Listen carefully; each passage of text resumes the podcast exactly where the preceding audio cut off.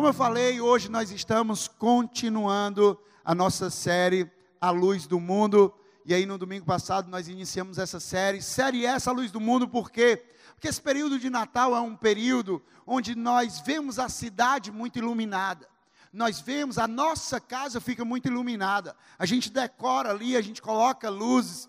Mas sempre que a gente olha para aquelas luzes, nós temos que lembrar o verdadeiro sentido do Natal. E o verdadeiro sentido do Natal é que a luz do mundo, ela veio a esse mundo, ele nasceu e o nome dele é Jesus Cristo. E esse é o verdadeiro sentido do Natal. E nós falamos no domingo passado, começamos a série falando que a luz do mundo, ele é o caminho. Por quê? Porque Jesus disse: "Eu sou o caminho, eu sou a verdade, eu sou a vida. Ninguém vem ao Pai a não ser por mim". Então nós entendemos que a luz do mundo, ele é o caminho. O caminho a quê? A ser conhecido, mas não somente conhecido, mas também ser seguido, mas não somente ser conhecido e seguido, mas também ser obedecido. Nós vamos conhecer Jesus, nós vamos seguir Jesus e nós vamos obedecer Jesus. Falamos sobre isso no primeiro domingo. E aí hoje nós vamos falar que a luz do mundo ele é a verdade. A luz do mundo é a verdade. É a verdade que ilumina as nossas vidas. Isaías 9, 2, falando sobre o nascimento de Jesus, diz assim: O povo que caminhava em trevas viu uma grande luz, sobre os que viviam na terra da sombra da morte, raiou uma luz, Jesus Cristo. João 1,4 diz: Nele, em Jesus, estava a vida, e esta era a luz dos homens. É interessante quando a gente fala sobre luz, uma das propriedades mais importantes da luz é que ela revela algo. A luz ela tem a capacidade de revelar algo. E às vezes isso parece muito óbvio para a gente, mas faz toda a diferença. Por quê? Porque quando nós estamos em um quarto escuro, e nós temos a experiência disso na nossa casa, nós estamos ali num quarto escuro, tudo apagado, a gente tenta andar por ali, aí o que é que acontece? Às vezes acontece de aparecer ali na nossa frente uma quina de uma cama ou de um móvel abençoado, que a gente dá aquela topada e a gente fala assim: misericórdia, sangue de Jesus tem poder. A gente taca aquela topada ali e a gente vai tateando, tentando encontrar as coisas, e a gente pega, pensa que está abrindo a porta, na verdade a gente está abrindo o guarda-roupa, e a gente vai tentando ali, tenta pegar o celular, e na verdade a gente pega o controle da televisão, a gente tenta encontrar as coisas coisas em meio à escuridão, mas a gente não consegue, por quê? Por causa da ausência de luz. E é interessante que eu tava, preparei essa mensagem, estava meditando nessa palavra, e aí quando foi de ontem para hoje, eu tive uma experiência dessa. A gente está numa jornada nova, né? uma jornada maravilhosa, o melhor da nossa vida, que é a nossa filha, a Zara, e a gente tem vivido isso, a gente tem desfrutado disso de cada momento, e as nossas noites têm sido bem, bem legais, né? bem movimentadas. Na verdade, a Zara é uma bênção, dorme muito bem, graças a Deus.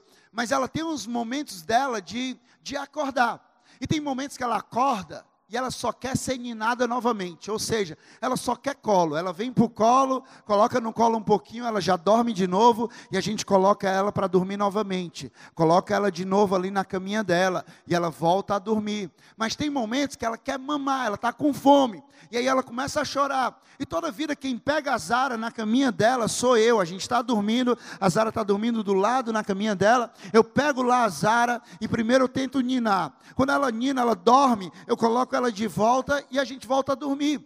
Mas quando ela está com fome, aí eu não posso dar de mamar. Então o que é que eu faço? Eu pego a Zara, coloco um pouquinho para ninar, não deu certo, aí eu pego e entrego para a Roberta. Por quê? Porque cada um tem a sua responsabilidade.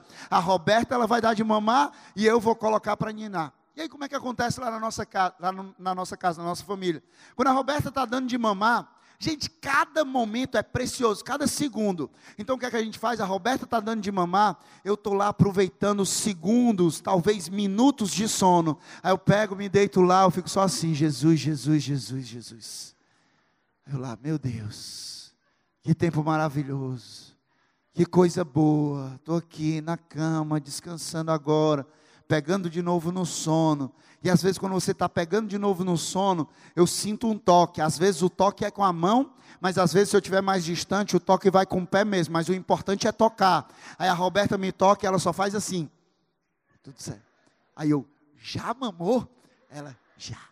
Pode pegar. Aí eu, tá certo, eu vou lá, pego a Zara, aí eu começo a colocar para ninar. Aí quando eu pego a Zara para colocar para ninar, a Roberta, automaticamente, o que, é que ela já faz? Vira para o lado, se cobre no coisa e começa a dormir. Aí eu coloco ela para ninar, depois coloco lá na cama e assim a gente segue curtindo isso, desfrutando, tem sido maravilhoso. Mas o que eu queria contar para você é que nessa madrugada, a gente fez isso algumas vezes. Mas teve um momento que foi muito engraçado, que a gente estava lá de madrugada, e aí, de repente, eu acordei. E aí, o, o quarto estava todo apagado, porque às vezes a gente está com a babá eletrônica ali para ver, mas a babá eletrônica ela estava virada, o celular apagado, tudo. O celular estava no avião, guardado aqui de lado, e tudo apagado, tudo escuro. E aí eu acordei, eu senti que alguém tinha me tocado.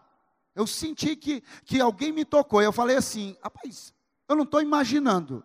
Ou é imaginação minha, ou alguém me tocou, ou foi a Roberta que me tocou, ou Jesus me tocou aqui. Então algo vai acontecer nesse lugar. E aí eu peguei, acordei. Quando eu acordei, eu imediatamente, diga comigo, imediatamente.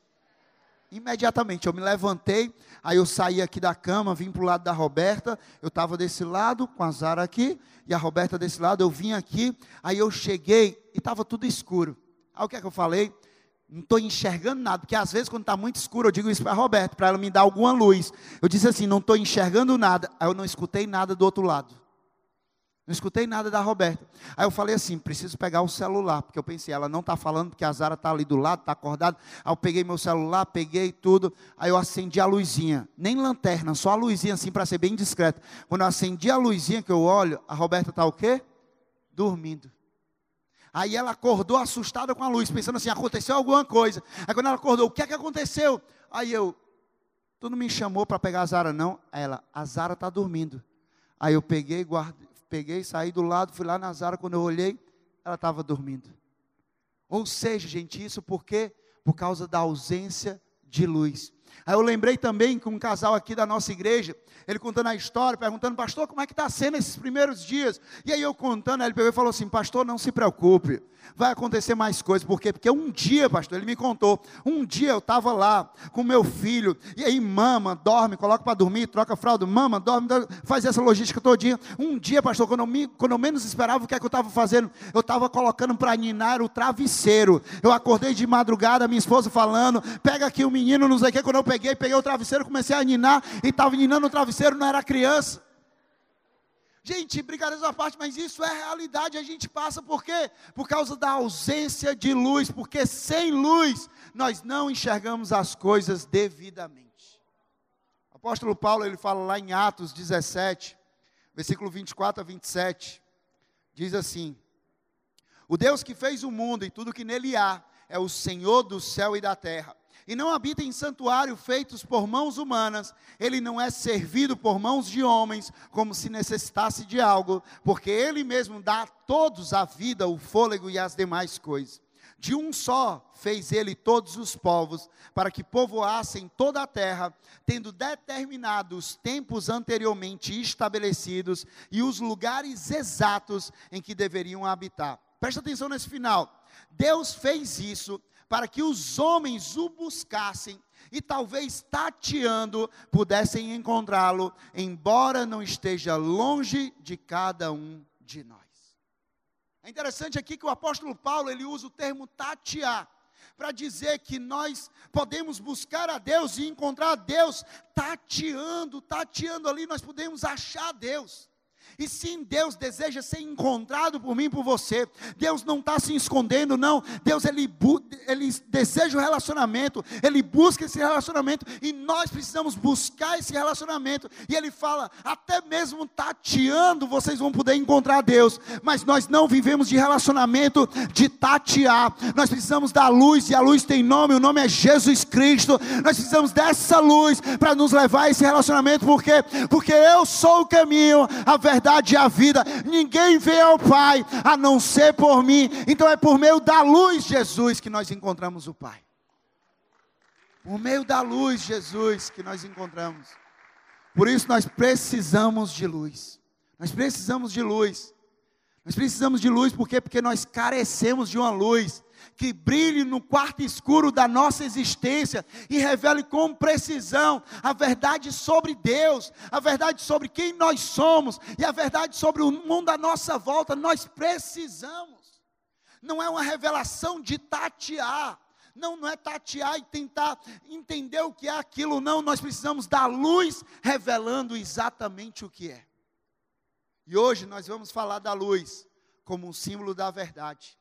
Porque se a luz ela revela algo, a luz do mundo, Jesus Cristo, ela vai revelar algo na minha vida e na tua vida. Então a primeira coisa que ela revela, anota aí, é que a luz do mundo ela revela a verdade sobre Deus. A luz do mundo ela revela a verdade sobre Deus. Hebreus 1:3 diz assim: O filho é o resplendor da glória de Deus e a expressão e a expressão exata. Não é quase, não é parecida, não é quase igual, não. E a expressão exata do seu ser, sustentando todas as coisas por Sua palavra poderosa, depois de ter realizado a purificação dos pecados, ele se assentou à direita da majestade nas alturas. Esse texto aqui está dizendo que Jesus, ele é o, re, é o retrato perfeito de Deus. Jesus é, o, é a revelação de Deus. Diz assim: o Jesus, o Filho, ele é o resplendor de Deus, da glória de Deus, do Deus Pai, e ele é a expressão exata do seu ser. Ou seja, se nós desejamos conhecer Deus, e quantos aqui desejam conhecer Deus? Se nós desejamos conhecer Deus, nós precisamos conhecer Jesus Cristo, porque quando nós conhecemos Jesus, nós conhecemos o Pai. Quando nós conhecemos Jesus, nós conhecemos o nosso Deus. Quando nós conhecemos Jesus, por quê? Porque Ele é a expressão exata. Em certo momento, Jesus foi questionado por Filipe sobre Deus o Pai, e ele respondeu de maneira poderosa. João 14, 8 e 9 diz assim: Disse Filipe Senhor, mostra-nos o Pai, e isso nos basta. Gente, nos basta conhecer o Pai, sim ou não? Isso é suficiente para a nossa vida. Ter a revelação sobre quem o Pai é. Ter a revelação do Pai. Isso é o que, é o que importa para a nossa vida. Isso é o que nós necessitamos. E aí, Filipe, ele pediu isso. Senhor, mostra-nos o Pai. Isso nos basta. Filipe que andava com Jesus. Olha o que é que Jesus respondeu. Jesus respondeu: você não me conhece, Felipe? Mesmo depois de eu ter estado com vocês durante tanto tempo, quem me vê, vê o Pai. Como você pode dizer, mostra-nos o Pai? Ei, Felipe, tu está andando com a gente. Tu está tu tá caminhando comigo aqui há tantos anos. Felipe, quem me vê, vê o Pai. Tem anos aqui que tu está vendo o Pai. Tem anos aqui que tu está conhecendo o Pai. Tem anos que tu está desfrutando da graça do Pai, da misericórdia do Pai, do amor do Pai, do cuidado do Pai, do poder do Pai. Por quê? Porque isso está sendo evidente na minha vida para você. Gente, Jesus aqui estava deixando claro que Ele era o Filho de Deus, da mesma natureza do Pai. Jesus é co-igual, co-eterno, consubstancial com o Pai. Ele e o Pai são um. Então, o que é que isso nos ensina? Que, portanto, diante disso, nós precisamos deixar de lado o conceito que nós temos a partir de experiências religiosas. Nós precisamos deixar de lado o conceito que nós temos de Deus a partir de experiência de terceiros. Nós precisamos deixar de lado o conceito que nós temos de Deus, sobre quem Deus é, a partir de um conceito da nossa família, porque a minha família diz isso sobre Deus, porque a religião diz isso sobre Deus, porque as pessoas dizem isso por Deus. Nós precisamos deixar isso um pouco de lado e focar em Jesus. Não é sobre o que as pessoas dizem, não é sobre o que a religião diz, não é sobre o que a minha família família diz, o que permanece, o que prevalece, é o que Jesus diz sobre o Pai. Gente, é em Jesus que os atributos de Deus ganham forma de um, de um jeito que nós podemos assimilar. É em Jesus que a graça ela toma forma. É em Jesus que o amor de Deus toma forma. É em Jesus que a generosidade de Deus toma forma. É em Jesus que o servir toma forma. É em Jesus que os milagres tomam forma, que o poder toma forma. É em Jesus que a misericórdia toma forma. É em Jesus que a bondade, que a fidelidade tomam forma em Jesus. E é interessante que existe um outro diálogo. Quando Jesus estava chegando em Cesareia, ele tem um diálogo com seus discípulos que diz assim, Mateus 16, versículo 13 e 14. Chegando Jesus à região da Cesareia de Filipe, perguntou aos seus discípulos: Quem os outros dizem que o filho do homem é? Quem os outros dizem que eu sou? Eles responderam: Alguns dizem que é João Batista, outros Elias e ainda outros, Jeremias ou um dos profetas. Jesus aqui estava perguntando qual era a revelação que os outros tinham sobre ele. Ele estava ali conversando com os discípulos e dizendo: Ei, quem é que o povo está dizendo aí que eu sou? Mas aí Jesus não fica parado nisso, não. Jesus vai mais profundo no questionamento aos seus discípulos, e ele continua no versículo 15: E vocês, perguntou ele, quem vocês dizem que eu sou? Quem vocês dizem que eu sou? Por que, que Jesus estava falando isso? Jesus começou perguntando: Quem os outros dizem que eu sou? E Jesus depois perguntou: E vocês, quem vocês dizem que eu sou? Jesus estava falando isso porque se nós não tivermos cuidado, nós podemos pegar a revelação dos outros sobre quem Jesus é e tornar isso a nossa revelação sobre quem Jesus é. Em alguns momentos isso pode dar certo, mas em outros momentos isso pode dar errado. Porque nós temos visto pessoas se levantando para distorcer a palavra de Deus, para pegar a verdade e transformar em uma meia verdade. E com Deus não existe meia verdade, só existe uma verdade, e a verdade se chama Jesus Cristo. E é sobre isso que nós precisamos ter. É sobre isso que nós precisamos viver entender.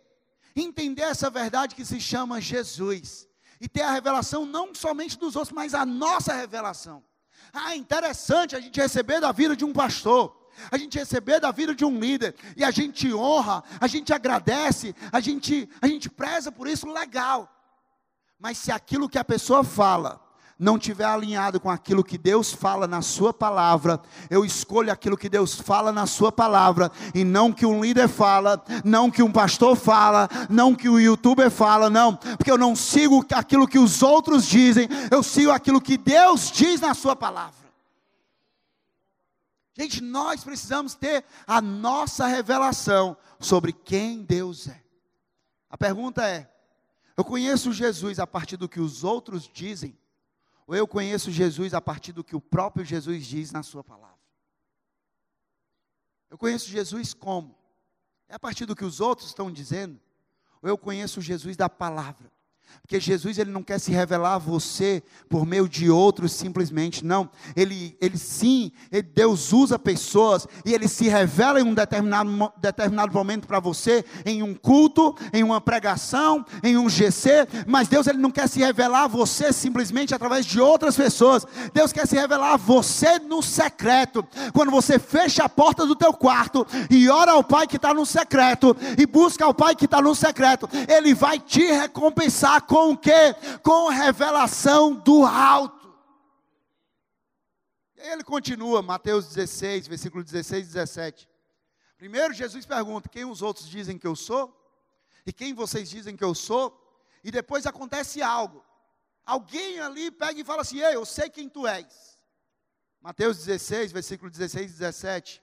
Simão Pedro respondeu: Tu és o Cristo, o Filho do Deus vivo. Respondeu Jesus: Feliz é você, Simão, filho de Jonas, porque isto não foi revelado a você por carne ou sangue, por líder ou por pastor, mas por meu Pai que está nos céus.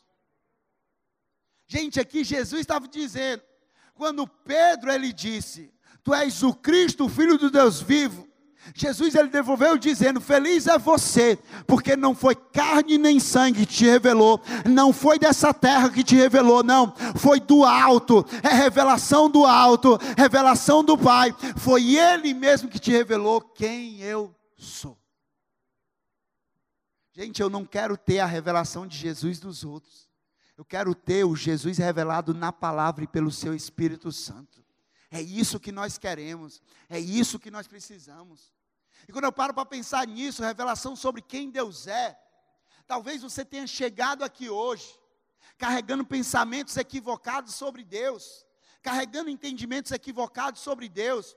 Talvez você pense em um Deus que é indiferente a você, em um Deus que é frio com você, em um Deus que é distante de você, em um Deus que abandonou você. Talvez você tenha esse entendimento sobre Deus, mas em Jesus, não em uma religião, não em uma pessoa qualquer, em Jesus, nós vemos um Deus amoroso, um Deus cheio de graça, um Deus cheio de misericórdia, um Deus bondoso, um Deus fiel, um Deus que está sempre conosco, um Deus que não nos abandona, um Deus que cuida de nós nós, em Jesus nós vemos. Gente, há ainda quem encare Deus como um ser legalista, um ser duro, um ser julgador, um ser maldoso. Mas em Jesus, nós vemos o Deus que escolhe não atirar pedras. Em Jesus, nós vemos o Deus que escolhe acolher o pecador. Em Jesus, nós vemos o Deus que garante um lugar à mesa para o pecador, garante um lugar para mim e para você. Em Jesus, nós temos um lugar à mesa, nós temos um lugar à mesa de Jesus. Ah, por que, é que você está comendo com publicanos, com pecadores? Jesus diz: Ei, eu vim para isso, eu não vim para os que estão sãos, eu não vim para os que têm saúde, eu vim para aqueles que estão doentes, eu vim para os os pecadores, eu vim para todo aquele que necessita de cura, eu vim para eles. E em Jesus nós temos esse lugar garantido. A pergunta é: qual é o Deus que você conhece? Que a verdade é que todos nós precisamos conhecer o Deus revelado em Jesus. Ah, pastor, mas eu tenho anos de igreja. Os anos de igreja que você tem não te exime de conhecer diariamente o Deus revelado em Jesus. Ah, pastor, mas eu sou líder, eu sou coordenador, eu sou pastor, eu sou cantor, eu sou adorador. Ah, meu amigo, o título que você carrega não te exime de você conhecer o Deus revelado em Jesus diariamente, a cada dia. Eu e você, nós precisamos prosseguir, prosseguir em conhecer o Senhor, prosseguir em conhecer a palavra, prosseguir em conhecer Jesus Cristo. Ok, a luz do mundo, Jesus Cristo, ele revela a verdade sobre Deus, mas ele também revela a verdade sobre nós mesmos. A, a verdade sobre nós. Porque se existe uma área que tem sido inundada com mentiras, encharcada de mentiras, sem dúvida alguma é a nossa identidade. Sem dúvida alguma. A nossa identidade tem sido constantemente atacada com mentiras. Isso aconteceu com o próprio Jesus. Quando Satanás foi tentar ali Jesus no deserto, Satanás ele começou a questionar a identidade de Jesus, dizendo: Se tu és o filho de Deus, se tu és o filho de Deus, faz isso e faz aquilo. Mas uma coisa Jesus sabia, ele sabia muito bem a identidade dele, ele era convicto na identidade dele, e é isso que eu e você nós precisamos, dessa convicção na, na, na nossa identidade, para quando os questionamentos vierem, para quando os ataques vierem, se tu és o filho de Deus, se tu és isso, meu amigo, não é se eu sou, eu sei muito bem quem eu sou na palavra de Deus, não é o que você diz diz, é o que Deus diz na Sua palavra. Gente, por que, que isso é importante? Ter a verdade sobre nós mesmos. Porque quando a nossa identidade é atacada, o nosso propósito ele também é atacado. Porque identidade e propósito estão associados, estão linkados um no outro. Por quê? Porque a identidade é sobre quem nós somos, o propósito é sobre o que nós fomos chamados para fazer. Quando nós sabemos muito bem a nossa identidade, nós cumprimos muito bem o nosso propósito. Nós não vivemos de atividade, nós vivemos a partir de uma identidade. E quando nós sabemos a nossa identidade, nós cumprimos muito bem o nosso propósito. O que o diabo quer fazer é exatamente atacar a nossa identidade, porque se ele ataca a nossa identidade, ele alcança o nosso propósito. E o diabo ele veio para roubar, matar e destruir. E o que é que ele quer? Ele quer roubar a nossa identidade para matar o nosso propósito, para destruir o nosso futuro. É isso que o diabo quer fazer na minha vida e na sua vida. Gente, identidades comprometidas resultam em propósitos destruídos. Infelizmente, existem muitas pessoas que desconhecem as verdades sobre si mesmas. Pessoas que vivem uma identidade que não é a que Deus tem para a vida delas. Muitos possuem uma compreensão equivocada, errada, sobre a sua própria identidade, sobre quem são, porque enxergam a sua vida, enxergam a sua identidade a partir de lentes erradas. E você não foi criado para enxergar por qualquer lente, não. Você foi criado para enxergar pela lente de Deus, pela visão de Deus, pela ótica de Deus.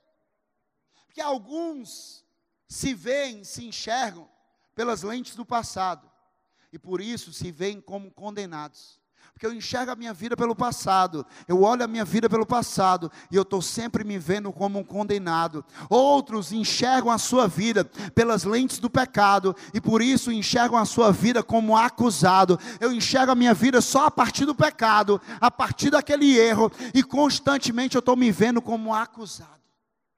Existem outros que enxergam, se veem pelas lentes da sua capacidade e por isso se veem de uma forma insegura, ou às vezes se veem como soberbos.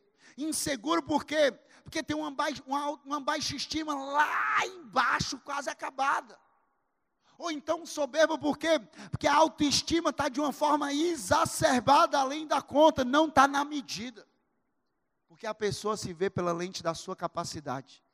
Mas eu declaro sobre a minha vida e sobre a sua vida, que nós não vamos mais enxergar a nossa vida dessa forma, nós vamos enxergar a nossa vida pela ótica de Deus, porque nós não fomos criados pelo pecado, nós não fomos criados pelo passado, nós não fomos criados pela nossa capacidade, não, nós fomos criados por Deus, e nada melhor do que o próprio Deus para dizer quem nós somos, a nossa identidade, então nós vamos enxergar a nossa vida a partir da ótica de Deus.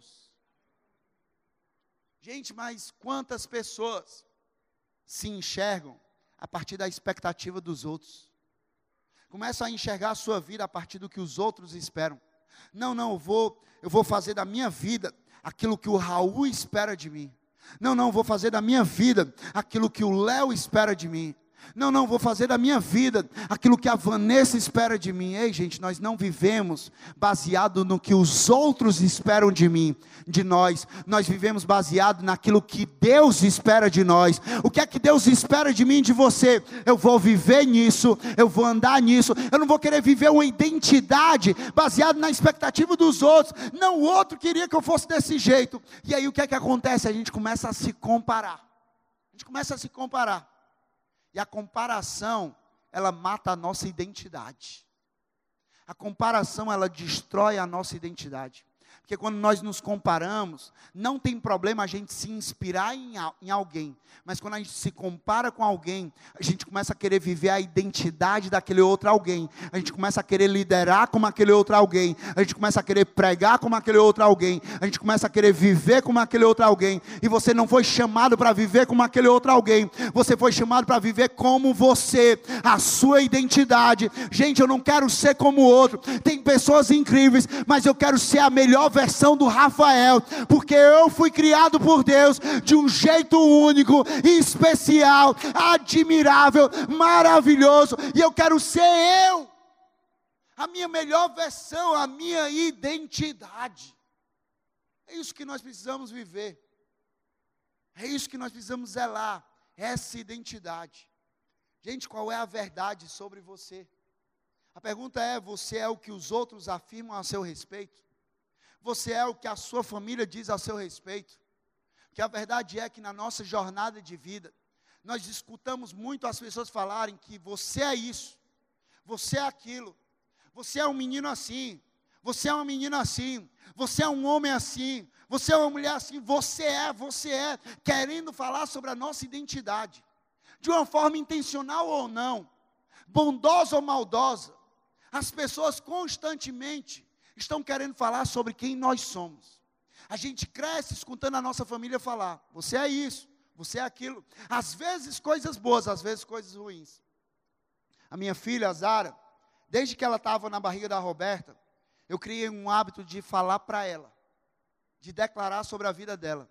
E aí ela na barriga da mãe dela, eu alisava a barriga da mãe dela, eu começava a falar.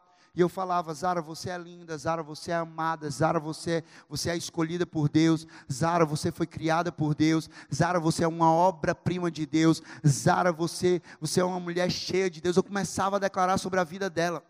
E aí, quando ela nasceu, eu continuei falando isso para ela, nos nossos momentos, olhando para ela, eu constantemente falando, elogiando. E aí, o que é que acontece? Acontece que hoje, quando a minha filha ela escuta a minha voz, Seja qual for a situação, ela está chorando. Ela saiu do banho, porque agora antes ela chorava para entrar no banho, agora ela chora para sair do banho. E aí a gente dá banho nela, a Roberta pega, leva ela para o quarto dela para trocar. E aí eu estou finalizando lá, terminando de me enxugar. E aí eu volto para o quarto. Quando eu volto para o quarto, às vezes ela está chorando, às vezes ela está de boa, mas às vezes ela está chorando. E aí quando ela está chorando, eu pego, entro no quarto e eu falo assim: cadê a minha lindeza? Ela já abre o sorriso. Eu falo, cadê a minha maravilhosa? Ela já abre o sorriso. Eu, Sara, você é muito especial. Você é linda, sabia? Ela abre um sorriso assim de alegria, de felicidade, mostrando, não os dentes, a gengiva, que não tem dente ainda. É a banguela careca mais linda que existe. Eu falo isso, Zara, você é a banguela careca mais linda que existe. Mas ela sempre abre o um sorriso, por quê? Porque a gente há poder nas nossas palavras. Mas nós não podemos viver a partir das palavras dos outros, por quê? Porque quando a minha filha crescer, eu quero que ela pegue essas minhas palavras e todas as outras palavras que ela, que ela escuta, e ela filtre por essa palavra aquilo que estão dizendo está alinhado com o que o meu Deus, o meu Pai diz sobre mim, se está, eu vou receber isso para a minha vida, eu vou viver. Se não está, eu escolho viver a partir da palavra de Deus. Eu escolho viver baseada na palavra de Deus. Eu escolho viver fundamentado na palavra de Deus. Gente, Jesus, Ele é a luz que ilumina o nosso entendimento para nos enxergarmos como quem de fato nós somos no diálogo que eu contei de Jesus com os seus discípulos. Ele pergunta quem os outros dizem que eu sou, quem vocês dizem que eu sou. E aí Pedro, ele tem a revelação dada por Deus corretamente de que tu és o Cristo, o filho de Deus vivo. E aí Jesus ele fala depois. Versículo 18, Mateus 16, 18, Jesus diz: "E eu digo: vocês falaram, agora eu vou dizer. E eu digo: você é Pedro, e sobre esta pedra edificarei a minha igreja, e as portas do inferno não poderão vencê-la. Gente, esse diálogo, o que é que aconteceu? Quando Pedro ele teve a revelação certa sobre quem Deus era, Pedro revelou, recebeu a revelação certa sobre quem ele era. Quando Pedro ele teve a revelação certa sobre quem Deus era, Pedro ele recebeu a revelação certa sobre quem ele era. Porque Jesus ali ele estava confirmando a identidade de Pedro. Jesus ali ele estava reforçando a identidade de Pedro.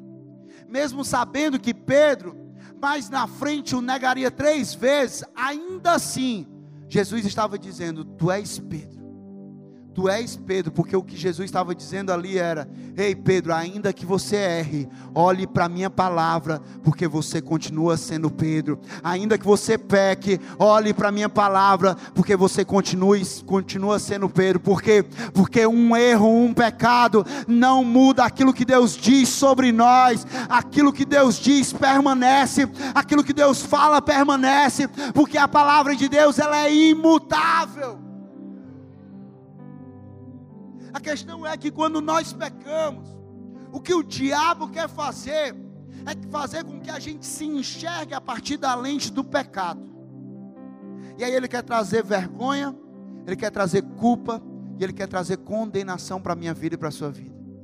Mas eu quero liberar uma palavra de Deus para a sua vida, que a sua vida ela não é uma foto de um pecado, ela não é uma foto de um erro, não. Existe muito mais para a tua vida do que um pecado, existe muito mais para a tua vida do que um erro, existe muito mais para a tua vida do que o teu passado. Romanos 8:1 diz: "Portanto, agora já não há mais condenação para os que estão em Cristo Jesus, aqueles que estão em Jesus, que vivem em Jesus, na identidade que Jesus liberou, já não há mais condenação.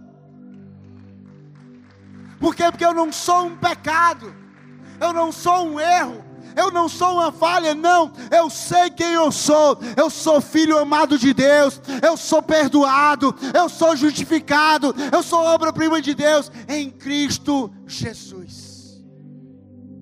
Mas por último, Jesus ele é a luz que revela a verdade sobre o Jesus ele é a luz que nos ilumina para enxergar o próximo como quem de fato eles são. Enxergar o próximo não a partir do ponto de vista humano, mas enxergar o próximo a partir do ponto de vista de Deus. E quando nós enxergamos o próximo a partir do ponto de vista de Deus, ele nos dá algo que é próprio dele. Um olhar de compaixão e um olhar de misericórdia. Mateus 9:36 diz: ao ver as multidões, Jesus teve compaixão delas, porque estavam aflitas e desamparadas, como ovelha sem pastor. Gente, é essa compaixão, essa misericórdia que nós temos que ter pelos perdidos, que nós temos que ter pela nossa cidade nós não podemos nos contentar, nós não podemos nos acomodar. Não, quando nós temos a revelação certa sobre quem Deus é e sobre quem nós somos, nós vamos ter a revelação certa sobre quem o próximo é. E o próximo é alvo do amor de Deus, é alvo da graça de Deus, é alvo da misericórdia de Deus, é alvo de um encontro com Deus. E eu e você, nós não podemos nos contentar com as pessoas aflitas, com as pessoas desamparadas, com as pessoas comovidas ovelha sem pastor, nós precisamos apresentar Jesus Cristo e dizer: Ei, existe um bom pastor para você ouvir a voz dele que te conduz, e esse bom pastor se chama Jesus Cristo. Mas nós precisamos ter o nosso coração cheio de compaixão e misericórdia pelo perdido. Nosso coração tem que queimar por ver pessoas encontrando Jesus por ver um, um auditório desse cheio, por quê? Porque não se trata de um local cheio simplesmente, mas se trata de pessoas aqui encontrando Jesus, recebendo graça, recebendo amor, recebendo misericórdia, sendo levantadas, sendo encorajadas, é sobre isso. Gente, quando a luz brilha, a luz do mundo, Jesus brilha sobre nós. Nós trocamos o preconceito pela empatia.